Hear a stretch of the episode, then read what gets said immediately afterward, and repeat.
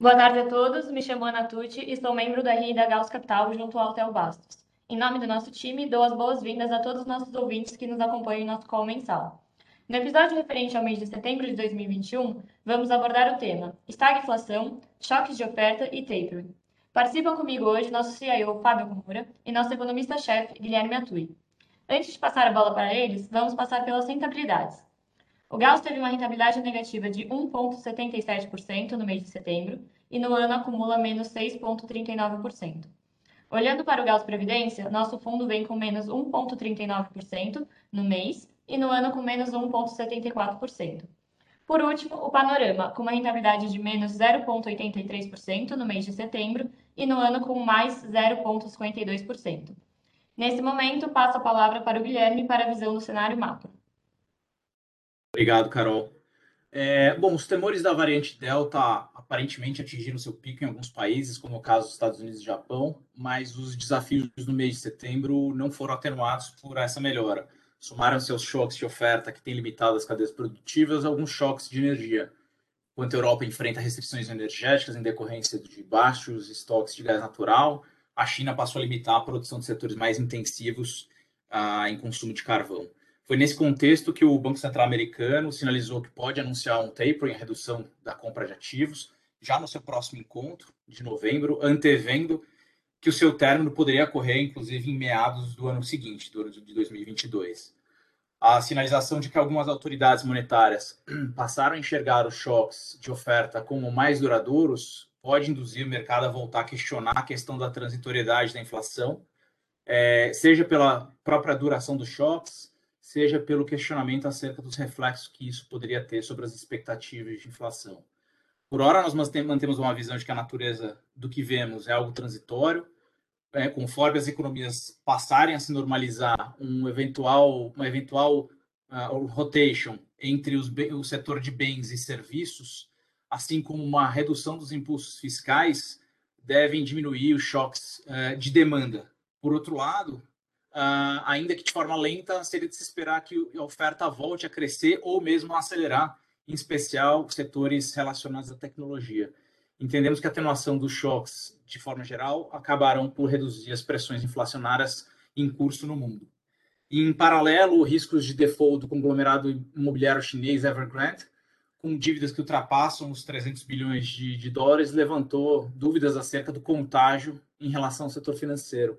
Ainda que estes estejam de alguma forma controlados, o setor tem sido um importante contribuidor para o crescimento chinês no pós-pandemia, colocando um viés de baixa no crescimento adiante.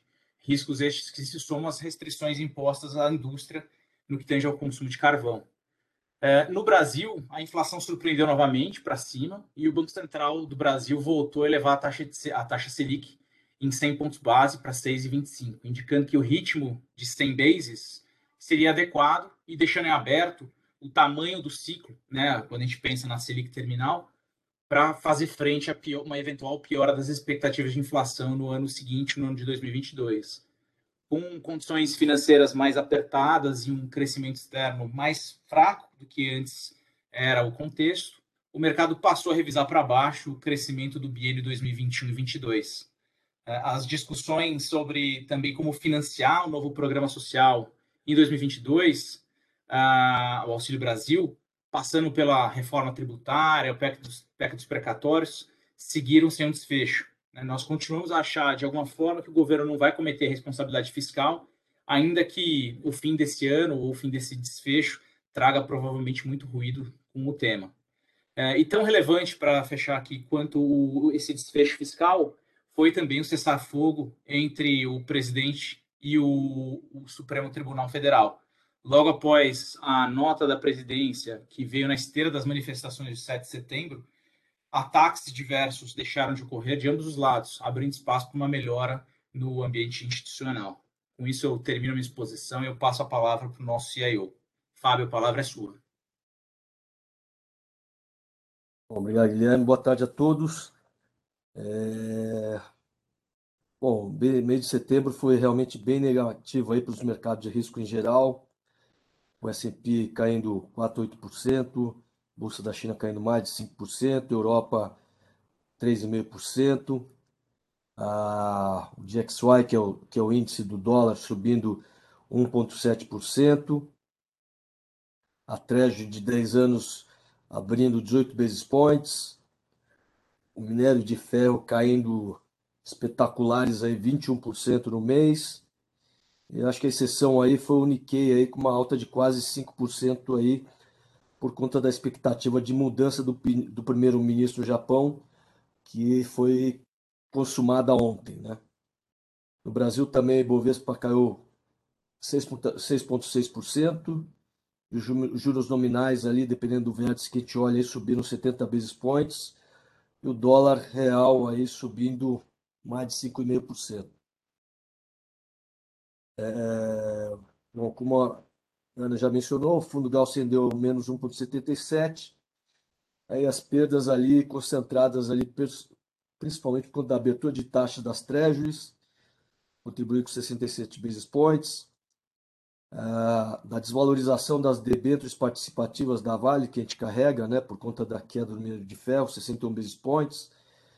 Da carteira local de ações aqui, que também contribuiu com 50 basis points. E das posições de juros locais aqui também com, com mais 40 basis points. Do lado positivo, aí, posições de ações no exterior, principalmente por conta do, do, do Japão, é, diminuiu o nosso prejuízo do mês em 80 basis points. É, e assim, em proporções semelhantes, aí, o Gauss Previdência rendeu menos 1,39 e o Panorama menos 83 basis points, com contribuições qualitativamente bem parecidas. Bom, o otimismo aí com o crescimento e transitoriedade da inflação no mundo aí foi colocado em xeque né, nesse mês. É, acho que como o Guilherme já mencionou, numa conferência de bancos centrais ali realizada no final do mês ali pelo ECB, o presidente do Fed afirmou que o choque de oferta global tem se intensificado na margem, tornando o fenômeno inflacionário mais persistente que o esperado há alguns meses, provocando ali no mercado receios de um aperto monetário mais premente. As disrupções nas cadeias de abastecimento ali, é, que o Guilherme também mencionou ali, com fechamento de portos, crise de energias, crises de energia, né, com, com, na China, na Índia, fila nos postos de gasolina no Reino Unido, por exemplo, tem motivado revisões negativas de crescimento global e revisões altistas de inflação que ainda foram acentuadas também com o episódio citado aí pelo Guilherme da, Evergrande, é, que no final foi vítima das medidas de desalavancar de crédito patrocinadas ali pelo Partido Comunista Chinês. Bom, é verdade que na margem as projeções de mercado de crescimento global têm caído e a inflação aumentado. No entanto, o primeiro, né, que é o crescimento global, ainda se encontra em níveis bastante saudáveis, próximo aí a 6% em 2021 e 4,5% em 2022. Tá? É, então, assim, é a segunda derivada ali que vem diminuindo, então, uh, mas isso que de alguma forma vem, vem causando ali é, preocupação no mercado. E do ponto de vista da, das expectativas de inflação de longo prazo, uh, é, apesar desse aumento, ali no longo prazo, é, essa, essa inflação segue ancorada e sob controle, o que tem permitido ali uma remoção de estímulos muito gradual e bem antecipada pelos bancos centrais. É, dada a natureza de choque de oferta e não de excesso de demanda, a gente acredita que o Fed continuará sendo paciente, apesar de reconhecer a transitoriedade, apesar de reconhecer que a transitoriedade da inflação está sendo mais longa do que prevista anteriormente. Né? Então, realmente, a gente vê ali uma certa frustração do Powell nas declarações dele. É... Também a rápida diminuição do número de casos de Covid no mundo, especialmente na Ásia, uh, deve restabelecer as linhas de produção e restabelecer aí também o escoamento de produtos industriais. Dessa forma, sim, a gente não concorda com comparações da, da economia agora com o processo de estagflação verificado nos Estados Unidos ali na década de 70. Basicamente porque, ao contrário daquela época, a gente não está verificando aqui um fenômeno aqui de enfraquecimento geral do dólar ali, na década de 70 foi, foi aquele PEG com relação ao, ao ouro que foi desfeito. Tá? É, adicionalmente, a gente verifica, principalmente no período de Covid aqui, uma produtividade bem maior da mão de obra e também uma dependência bem menor do setor industrial uh, comparado com, com, a década de 70, que era bem mais dependente do bom comportamento dos preços ali do petróleo. Ademais, aqui o Congresso norte-americano ainda não conseguiu aprovar a questão do teto da dívida, que eleva a probabilidade, a probabilidade que é muito remota né, de um default, ou necessidade de renegociar o pacote de infraestrutura anunciado pelo presidente Biden no início do ano. Mas, de qualquer forma, isso vai se juntando ali como notícia, notícias é, negativas, né? Bom, no Brasil aqui, como também o Guilherme já mencionou, apesar do rápido distensionamento ali entre os poderes, é, de surpresas positivas na arrecadação, o mercado não resistiu à piora do humor nos mercados externos e também aos ruídos fiscais frequentes e também a mais uma divulgação de IPCA acima das expectativas, levando a projeção do ano aí para 9%.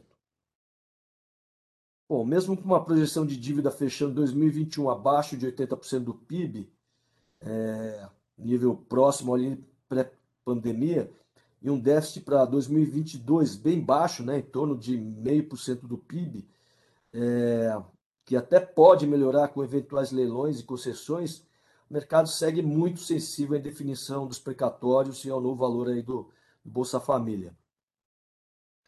É, Guilherme também já citou, mas não custa lembrar que o Banco Central subiu a Selic em 100 basis points e afirmou que a velocidade de ajuste está tá adequada. É, ou seja, descartando um ritmo mais forte ali, como está precificado ali pelas coisas de mercado. Já no Japão, o LDP elegeu Fumio Kishida como seu novo líder e ontem, como eu mencionei, dia 4 de outubro, foi oficialmente eleito primeiro-ministro do Japão. E, e como primeira medida, ele já anunciou que dissolverá o parlamento no dia 14 de outubro, convocando eleições para o dia 31 de outubro. Ou seja, bem antes das expectativas do, do mercado, uma clara tentativa ali de tirar o máximo de proveito do aumento esperável dos níveis de aprovação dele, né? E do também do colapso do nível, dos níveis de contaminação da Covid, tá? O que leva aqui a uma expectativa de é, mais forte de reabertura da economia. E especula-se também que uma das da, da, outra medida que ele deve tomar em seguida é, será um pacote econômico, especula-se aí em coisas ali até da ordem de 30 trilhões de ienes, que é bastante coisa, dá 6% do PIB japonês.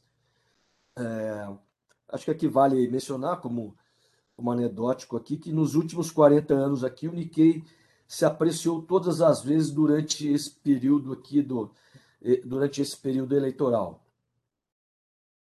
Bom, falando aqui sobre posicionamento e das últimas decisões do fundo aqui, claramente a gente escreveu isso na, na, na nossa carta uh, do mês passado, uh, a gente mencionou uh, que que, que tinha decidido manter as posições ali no início de setembro. Claramente, olhando para agora aqui, foi uma decisão equivocada, tanto é que, que o fundo teve, teve um prejuízo aqui no mês. É, especialmente aqui, acho que no que tange ao mercado local aqui, né? Que, é, onde, onde, onde os, os mercados performaram é, num tom ainda pior do que lá fora. Mas apesar da, dessa última decisão ter sido equivocada, agora é, a, visto a posteriori, olhando para frente é que a gente está decidindo mais uma vez manter o núcleo das nossas principais posições. E os motivos são esses que a gente mencionou, né? A gente não referenda esse cenário de estagflação, como eu mencionei. A gente continua acreditando na continuidade no processo de melhora da atividade advindo da reabertura aí dos mercados por conta da diminuição da contaminação do Covid e também com a perspectiva de que o Fed, ao contrário do que boa parcela do mercado teme, a gente acredita que ele não antecipará o aperto monetário é, exatamente por entender a natureza do choque de oferta da, da, da inflação atual. Tá? Então, é, a gente entende que, que, que o Fed é, está entendendo isso e, por, por, por, conta disso, será mais paciente ali é, antes de, de, de, de, promover os apertos. Então, assim, é, a gente continua carregando posições compradas no mercado acionário japonês, pelos motivos que eu citei, né? A, as eleições no final do, do, do, mês, questão da reabertura da economia, diminuição do, da contaminação do Covid, e, e no Japão priorizando ali exatamente as empresas mais expostas a esse processo de reabertura da economia. A gente está investindo também em empresas do setor aéreo, e de hospitalidade nos Estados Unidos. Uh, a gente gosta, apesar dessa queda uh, rápida ali do, do, do, minério de ferro uh, no mês passado, a gente está vendo ali alguma estabilização no mercado spot do minério de ferro, então a gente ainda gosta da, bastante aqui da, da debênture participativa da Vale. Uh, a gente mantém também posições que a gente chama de, de risco, posições de, de, paridade de riscos, né, o famoso risk parity, com, com bonds e, e, e índices de ações no, nos Estados Unidos.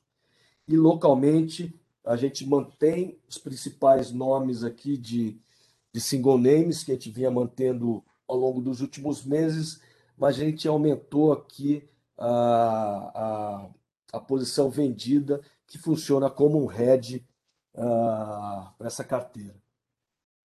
Enfim, acho que é assim que a gente está vendo o, o, é, o, o, mercado ali para as próximas semanas, é assim que a gente vem, vem, vem, vem mantendo as posições. Uh, e aí, agradeço a atenção de, de todos aqui. Gostaria de devolver a palavra aqui para a Carol para fazer as considerações finais. Obrigada, Fábio, Guilherme e a todos os nossos ouvintes. Caso tenham qualquer dúvida ou questionamento, estamos à disposição através do e-mail ri@gauscapital.com.br. Não deixem de nos seguir nas nossas redes sociais, LinkedIn, Instagram e Twitter. Caso ainda não seja um cotista do Gauss, é possível investir acessando o nosso site www.gauscapital.com.br. Boa noite a todos e nos vemos nos próximos episódios do nosso podcast mensal.